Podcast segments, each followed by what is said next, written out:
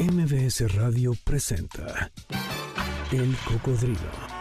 Experiencias históricas, callejeras, urbanas y sonoras por la ciudad con Sergio Almazán. Súbete en El Cocodrilo. Aquí arrancamos. El reloj de la Torre Latinoamericana está marcando las 10 de la noche con 6 minutos en este jueves 27 de julio del año 2023. Soy Sergio Almazán, esta es la frecuencia de MBS 102.5 y estamos abriendo este programa recordando a esta enorme cantante Isaid O'Connor. Pues sean bienvenidas, bienvenidos, bienvenides a esta emisión que es de emisión 545 del Cocodrilo. Gracias por estarnos acompañando.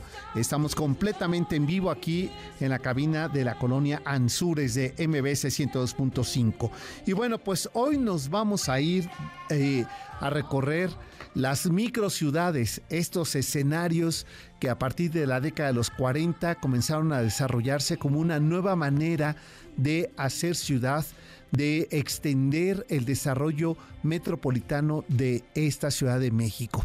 Eh, ya ustedes adivinaron, si nos están siguiendo en nuestras redes sociales, que es ese Almazán 71 o el eh, Cocodrilo MBS, así en Facebook, así en Twitter y así en Instagram, se dieron cuenta de nuestro eh, tema que hoy vamos a abordar, la utopía de la urbe sin vecindades, es decir, los multifamiliares. Si nos están escuchando de alguno de ellos, pónganse en contacto con nosotros, mándenos una foto. Si ustedes... Eh, crecieron o conocen alguno de estos multifamiliares o cuál les resulta más bonito, pues momento de que nos lo compartan en nuestras redes sociales. Ese Almazán 71, así en Twitter, en eh, MBS, el Cocodrilo MBS, así en Facebook, así en Instagram y así en Twitter.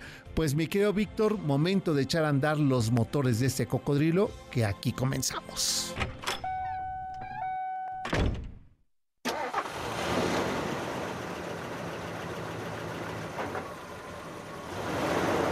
¿Sabían ustedes que la Ciudad de México cuenta con 49 unidades habitacionales o centros urbanos multifamiliares que representaron entre los años 40 y 60 el sueño de urbanizar, de modernizar y de extender la metrópoli de la Ciudad de México? Pues se trató justamente de proyectos que impulsaron una nueva ciudad que formaba parte de ese concepto de ciudad vertical, la expansión demográfica, urbana e industrial sin precedentes en la historia de México requería de un enorme esfuerzo de infraestructura y eso fueron los centros urbanos habitacionales o multifamiliares. A partir de esa década conocida como el milagro mexicano, es decir, México después de la Revolución Mexicana tenía una estabilidad y un paulatino crecimiento gracias a la explotación del petróleo, le permitió el llamado eh, milagro mexicano, que era esta promesa de desarrollo eh, social, económico, cultural, académico, educativo, con lo cual los epicentros o las grandes ciudades comenzaron a ser el lugar de las migraciones internas.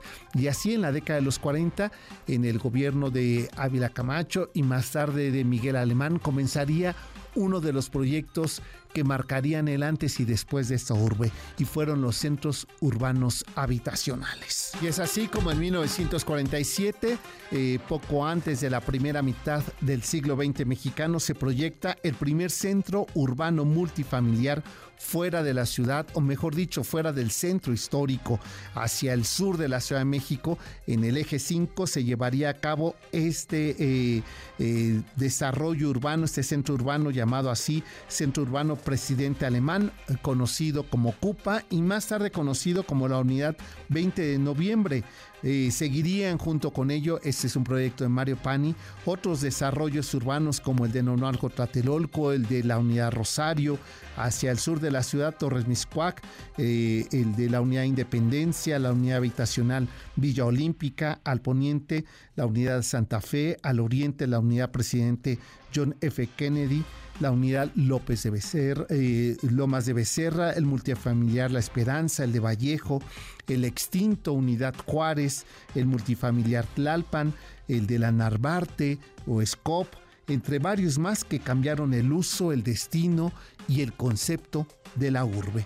a partir de los años 40, las unidades habitacionales fueron la utopía de un México sin vecindades, según advierte el cronista Carlos Monsiváis. Conocidas como ciudades satélite o ciudad radiante, este concepto que traería de manera importada Mario Pani al estar estudiando en París eh, con Le Corbusier y copiar este sistema que en Londres se, eh, había desarrollado como la ciudad eh, vertical o la villa radiante en Francia con Le Corbusier, pues en la década de los 40 llegaría a México este concepto.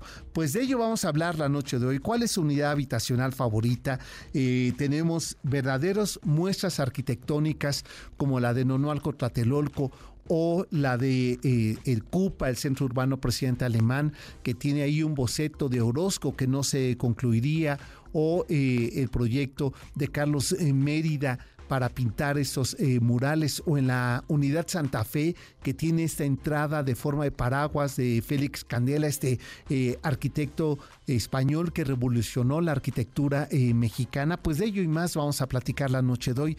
Así es que acompáñenos a este recorrido, pero, pero no estaría completo el recorrido de esta noche, que hoy jueves le hemos puesto un ritmo pues eh, diferente a lo que hemos venido tocando aquí en las noches del cocodrilo de jueves, pero porque lo ameritaba así el suceso del cual vamos a platicar. Pues acompáñenos también a recorrer a este ritmo que suena así en la rocola.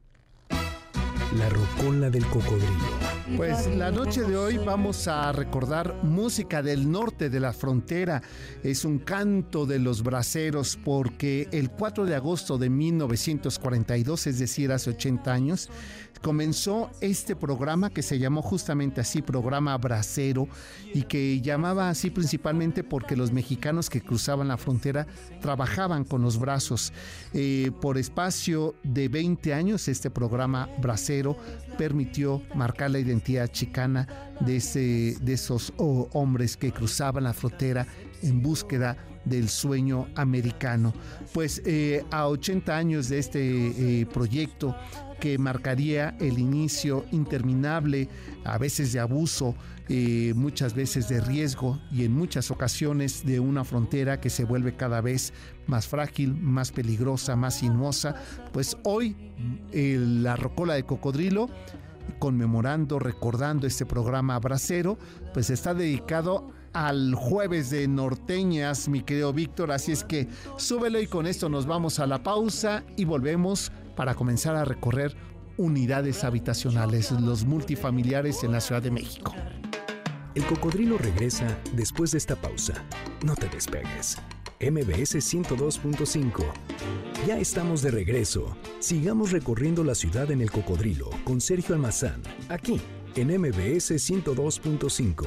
Es jueves de norteña, sí, claro que tenía que estar en esta playlist de eh, La Rocola del Cocodrilo, pues Eulalio González Piporro, una de las voces más importantes de este género norteño, en 1959, en la película Bendito entre las mujeres, hay una escena de este filme donde Piporro baila y canta justamente este tema, el taconazo, e integra el baile a todos los otros protagonistas. Hoy es jueves de norteñas aquí en el Cocodrilo. Víctor, yo creo que sí antoja este jueves, después de esta tarde lluviosa, prácticamente todo el día lluvioso, pues ir a sacarle brillo a la pista y, volverse a poner eh, las botas. Ya pasaron los calores, antoja las botas y el taconazo que suene. Jueves de norteñas aquí en la Rocola de Cocodrilo. Bueno, pues vamos a seguir recorriendo este eh, género musical a lo largo de esta transmisión, de esta segunda mitad que nos queda de tiempo para este programa. Y por lo pronto les recuerdo que este domingo 30 de julio nos vamos a ir a recorrer Ciudad Universitaria, el campus central de Ciudad Universitaria. Y bueno, pues eh, este, vamos a recorrer no solamente las facultades, sino también eh, los murales y, el urbanismo y el paisajismo que nos regala Ciudad Universitaria. Eh, si quieren ustedes asistir, pidan informes, mándenme un correo a sergio arroba sergioalmazán.com, sergio arroba sergioalmazán.com y el domingo 30 de julio vámonos todos juntos a Ciudad Universitaria Campo Central. Bueno, pues eh, si te parece ahora, mi querido Víctor, pues vamos a echar a andar los motores de este cocodrilo viajero porque ya que estamos hablando de Mario Pani y de Ciudad Universitaria, pues hablemos de este fenómeno de migración que ocurrió interna, que ocurrió en la década de los 30, lo cual motivó un plan maestro para descentralizar la ciudad y comenzar a ser la ciudad satélite. Aquí la historia de los multifamiliares.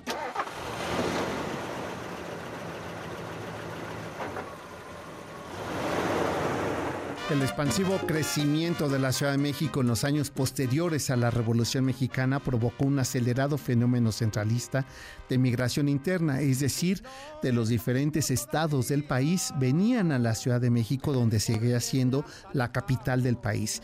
Nada más para que nos demos una idea de cómo fue este fenómeno de migración interna con la promesa revolucionaria que Álvaro Obregón hizo hacia el pueblo eh, de aquel entonces. Para 1940, por ejemplo, había eh, alcanzado la Ciudad de México una población de 1.700.000 habitantes aproximadamente pero una década más tarde ya había 3 millones de habitantes en la Ciudad de México, es decir, casi se duplicó la cifra. Tal como argumentó Mario Pani, había crecido de forma poco planeada y acelerada la población en menos de 10 años, lo cual hacía que esta duplicación de la población de sus habitantes demandaban servicios, empleo, educación y vivienda.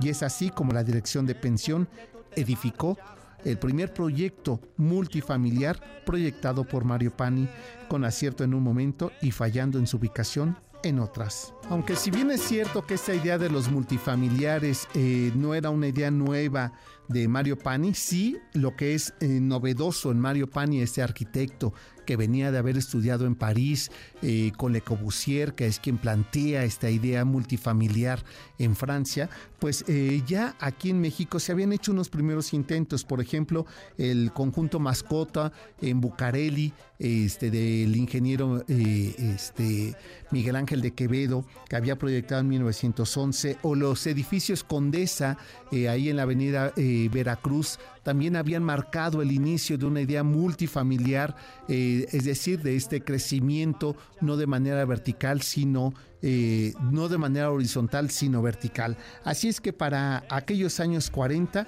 el proyecto todavía se extendió mucho más extenso.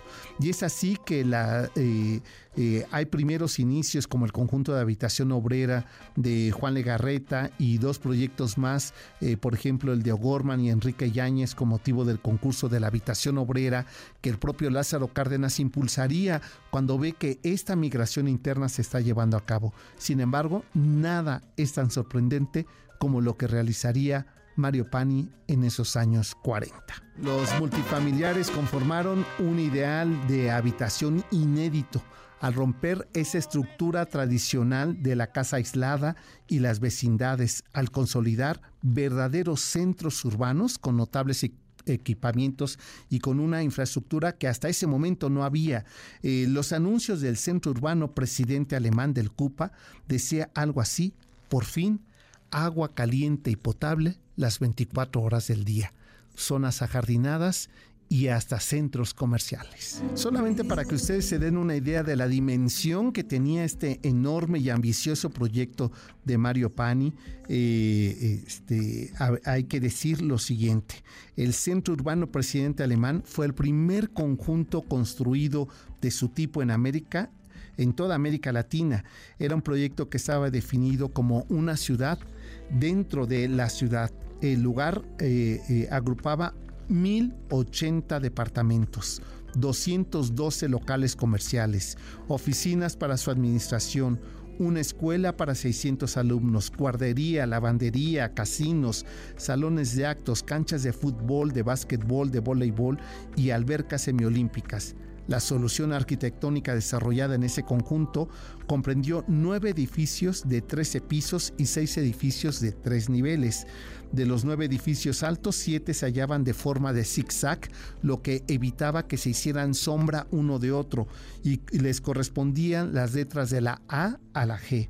Eh, sucesivamente siguiendo una de, eh, de, estas formas diagonales en el terreno que solamente se ocupaba, para mayor sorpresa, el 20% del total del predio y 80% quedaba como proyecto restante destinado a áreas verdes. Esto es lo que se llama una villa eh, este, eh, habitacional o lo que serían las ciudades jardín. Y esta era la idea que eh, se creciera hacia arriba y quedara más desplazamiento arbolado y urbanizado. Que en septiembre de 1947, cuando el presidente Miguel Alemán inauguró el Centro Urbano Presidente Alemán, se refirió a este nuevo concepto de habitación como una proposición en concreto.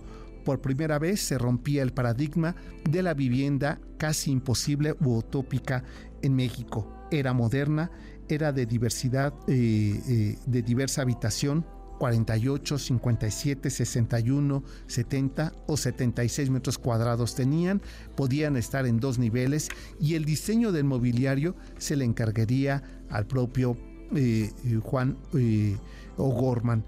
Eso era parte del proyecto tan vasto, con un equipamiento urbano, dispensarios, zonas comerciales, lavanderías, pero sobre todo era el primer desarrollo urbano fuera del centro de la ciudad.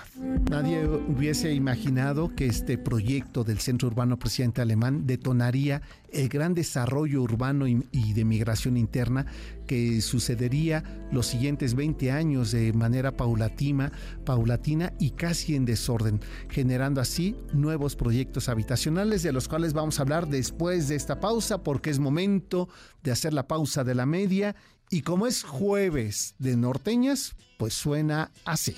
El duranguense Lorenzo de Montecarlo en 1950 iniciaría su carrera musical.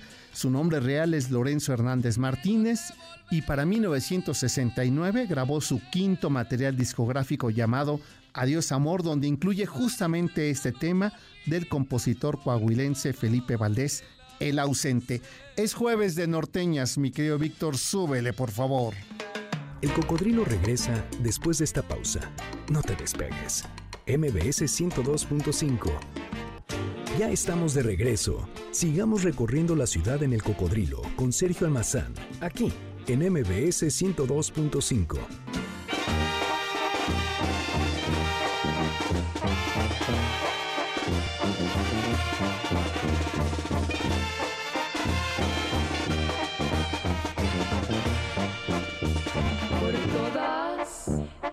las ofensas que me has hecho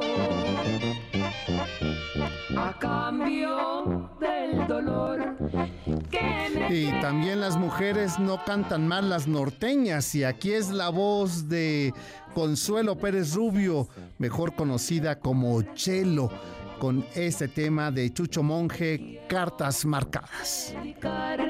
Esta canción. Cantando no hay reproche que nos duela. Se puede maldecir o bendecir. Es jueves de norteñas aquí en el Cocodrilo y hoy es el turno para escuchar a Chelo, Consuelo Pérez Rubio, en este su eh, versión que hace al tema de Chucho Monje, Cartas Marcadas.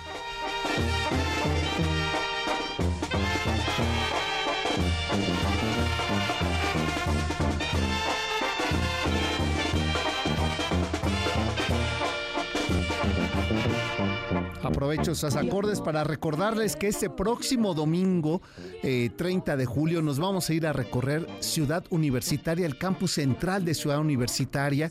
Y bueno, pues ¿qué vamos a ver? Vamos a ver las diferentes facultades, vamos a ver el Estadio Olímpico, vamos a ver los murales, vamos a hablar de este códice mural que nos regala Juan O'Gorman en la Biblioteca Central. Vamos a ver también lo que hace Siqueiros, eh, también lo que plantea EPEPS, eh, el trabajo de Chávez Morado en la Facultad de Ciencias.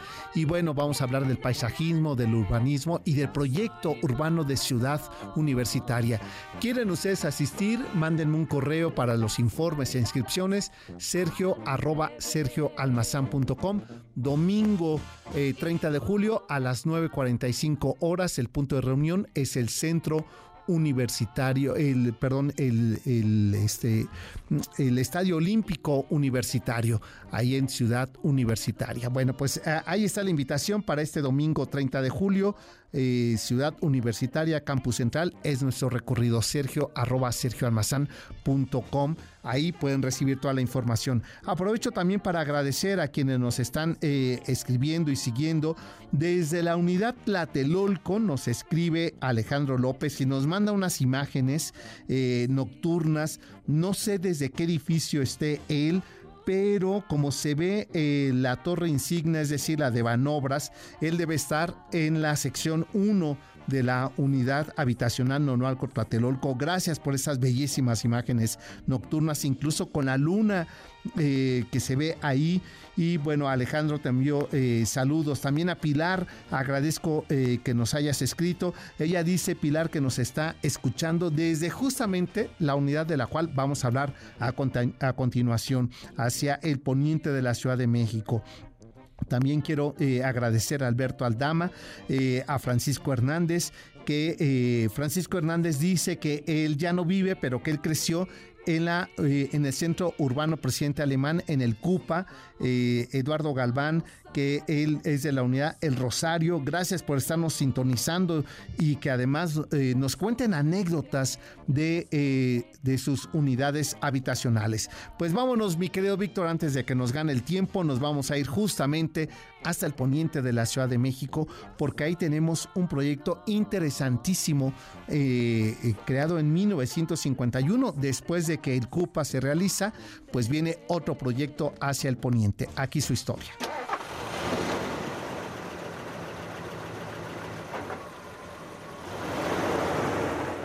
Fue tan exitoso el proyecto del Centro Urbano Presidente Alemán que México se convirtió en 1951 en el país sede para llevar a cabo el octavo Congreso Internacional de Arquitectura Moderna. Sirvió como eje eh, detonador dos proyectos de gran dimensión de la arquitectura moderna, urbana y metropolitana. Uno es justamente eh, el Centro Urbano Presidente Alemán, que ya era una unidad habitada, exitosa, un proyecto de descentralización de la urbe o la ciudad satélite, y el otro, el naciente proyecto de ciudad universitaria. En este Congreso Internacional de Arquitectura Moderna se, eh, se llevaría a cabo el proyecto y el compromiso con recursos de América Latina para desarrollar la unidad modelo, el Centro eh, el, eh, Multifamiliar Juárez y el taller de Mario Pani, que junto con José Luis Cuevas, Pietrasanta, Domingo García Ramos y Félix Sánchez, entre otros, crearían un, centro eh, de, análisis sobre impacto urbano del desarrollo de estos conceptos multifamiliares. Y junto con ello, para 1957, el Instituto Mexicano del Seguro Social propone un nuevo proyecto, la unidad Lomas de Becerra, y más tarde la unidad habitacional Santa Fe. Hacia el poniente de la Ciudad de México, en lo que eh, fueran uno de los, eh, de los terrenos que eligió Hans Mayer, uno de los arquitectos eh, alemanes que vino a México, más reconocidos, desarrollaría este conjunto en lo que se llamaba en ese momento la ubicación periférica de edificios de mediana altura, una línea de edificios con espacios públicos de esparcimiento y servicios, así como centros sociales. Esta unidad incorporó una plaza pública vinculada con eh, una cubierta maravillosa en concreto que haría Félix Candela. Este sí, este arquitecto que vendría a México en la Guerra Civil Española y que realizó una transformación y el uso maravilloso del, eh, del concreto, dejarlo expuesto, pues ahí hace justamente una cubierta en forma como de hélice que se levanta entre estos dos eh, patios centrales de la plaza pública de esta unidad habitacional Santa Fe, edificios con tipologías diversas, servicios e, e instancias gubernamentales, además de mobiliario e infraestructura urbana, también diseño de Félix Candela. La unidad habitacional Santa Fe está integrada por 2.199 viviendas, 1.267 casas y 932 departamentos distribuidos en 23 edificios con 9 manzanas y 71 eh, locales comerciales distribuidos en tres zonas. Hay dos escuelas, eh, jardín de niños, dos escuelas primarias, una guardería, una clínica de medicina familiar, un centro de seguridad social, una oficina de telégrafos, dos fuentes brotantes, campos deportivos, club social y locales para el servicio de policía, es decir, casetas de vigilancia, centros de cultura, teatros al aire libre, bibliotecas, cines y salas de conferencia. Debido a este éxito que en la zona poniente de la Ciudad de México se llevaría a cabo con el proyecto de la Unidad Santa Fe, eh, más hacia el sur poniente se realizaría en los terrenos de Tizapán, en la alcaldía Magdalena Contreras un nuevo proyecto por allí del año de 1960 encargado Alejandro Pietro eh, Posadas. De él vamos a hablar regresando de la pausa. Por lo pronto nos vamos con esto. En este jueves de norteñas, pues ahora fue el turno para Lila Downs de su disco Balas y Chocolate, el tema del compositor Luis Méndez Almengor, Una Cruz de Madera. Es jueves de norteñas. El cocodrilo regresa después de esta pausa. No te despegues. MBS 102.5. Ya estamos de regreso. Sigamos recorriendo la ciudad en el cocodrilo con Sergio Almazán, aquí en MBS 102.5. Ya reconocieron ustedes, se trata de la banda El Recodo en este tema de Víctor Cordero, quien, eh, este compositor, nació en el barrio de Peralvillo en 1914. Eh, Víctor Cordero es el padre de Pocholo.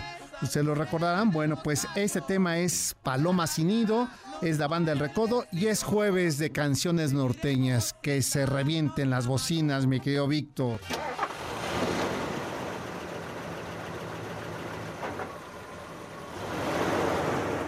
Hablemos de dos eh, complejos habitacionales en estos minutos que nos restan. Uno de ellos hacia el sur poniente de la ciudad, ahí sobre periférico, cuando llegamos casi a San Jerónimo, si venimos de norte a sur, lo encontramos del lado derecho, es la unidad habitacional Independencia, uno de los proyectos más interesantes que, eh, que el propio eh, gobierno de Adolfo López Mateos promovió como plan de modernización del país y, y tomó como eje, pues justamente el mismo eh, proyecto que en 1957 se había realizado en Santa Fe, pero ahora hacerlo en el 59, más hacia el sur de la ciudad. El conjunto habitacional Unidad Independencia, Benito Coquet Lagunes, que era el director del IMSS, pidió al arquitecto Alejandro Prieto que entregara un proyecto donde integrara un eh, sistema similar al que se había desarrollado, pero todavía mucho más ambicioso. ¿Qué quería decir eso? Proyectar 2.235 viviendas donde estuvieran 10.000 eh, habitantes. En este proyecto, pues era muy interesante ver cómo se adaptó el terreno para que tuviera no solamente eh, estas eh, edificaciones, estas 635 casas unifamiliares de dos y tres recámaras, sino 36 edificios multifamiliares que incluían 1.500 departamentos y tres torres con 100 departamentos de lujo, al tiempo que también se desarrollarían pues eh, una forma muy interesante de poder desarrollar eh, el muralismo. Y es así como a Juan O'Gorman eh, le encargarían que desarrollara este sistema de proyecto que más tarde realizaría Luis Ortiz Monasterio y Federico García eh, Cantú de esto que sería la forma decorativa de los eh, muros de esta unidad Independencia. Y bueno, tres minutos para tres eh, secciones que tiene eh, la unidad habitacional Nonoalco Tlatelolco, que es la cúspide, el fin de un proyecto de urbanización de centros eh, multifamiliares en la Ciudad de México. Este proyecto, iniciado en 1960, buscaba integrar uno de los sueños más anhelados de los gobiernos en turno, albergar 11.916 departamentos para 70.000 habitantes en 102 edificios, más de 600 locales comerciales, un supermercado y una plaza comercial, 19 escuelas y 13 guarderías, una secundaria técnica y una preparatoria, una zona arqueológica iglesias, tres clubes sociales, uno por unidad habitacional, tres clínicas médicas, sala de cine y en 1970 incluso incorporar la estación del metro. Me estoy refiriendo a Tlatelolco, que en sus tres unidades, la unidad Independencia Tlatelolco, la unidad Reforma o Habitacional 2 y la unidad República, conformaron así uno de los proyectos más soñados y al mismo tiempo más riesgosos que para 1985 el edificio Nuevo León se colapsaría y con ello también parte del sueño de seguir construyendo una ciudad vertical en esta ciudad lacustre. Pues un rápido recorrido que hemos hecho eh, la noche de hoy a estos multifamiliares o la utopía de una ciudad sin vecindades, como diría Carlos Monsiváis. Y bueno, pues ya nos vamos, ¿verdad, mi querido Víctor? Pero lo vamos a hacer con música. Y esto es, bueno, para que eh, no fallen, están todos invitados, están todas invitadas a mi funeral, amigos y enemigos. Así es que, pues con eso nos vamos, jueves de norteñas y el próximo sábado nos vemos aquí para hablar de estaciones del metro. Así es que acompáñenos 4 de la tarde en esta frecuencia MBS 102.5 y el próximo jueves 10 de la noche también en vivo. Pásenla bien, hasta entonces. MBS Radio presentó El Cocodrilo. Experiencias históricas, callejeras, urbanas y sonoras por la ciudad. Sóbete en el cocodrilo. Nos escuchamos el próximo sábado aquí, en MBS 102.5.